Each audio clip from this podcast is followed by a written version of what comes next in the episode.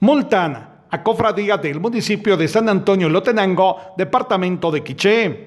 La agencia fiscal del Ministerio Público en San Antonio Lotenango solicitó ante el juzgado local que se impusiera una multa a los dirigentes de la cofradía de San Antonio Abad por incurrir en el delito de contravención de medidas sanitarias reguladas en el Código Penal esto derivado a la investigación realizada por un evento llevado a cabo el día 1 de noviembre del 2021 en un salón de la localidad en celebración al santo San Antonio Abad.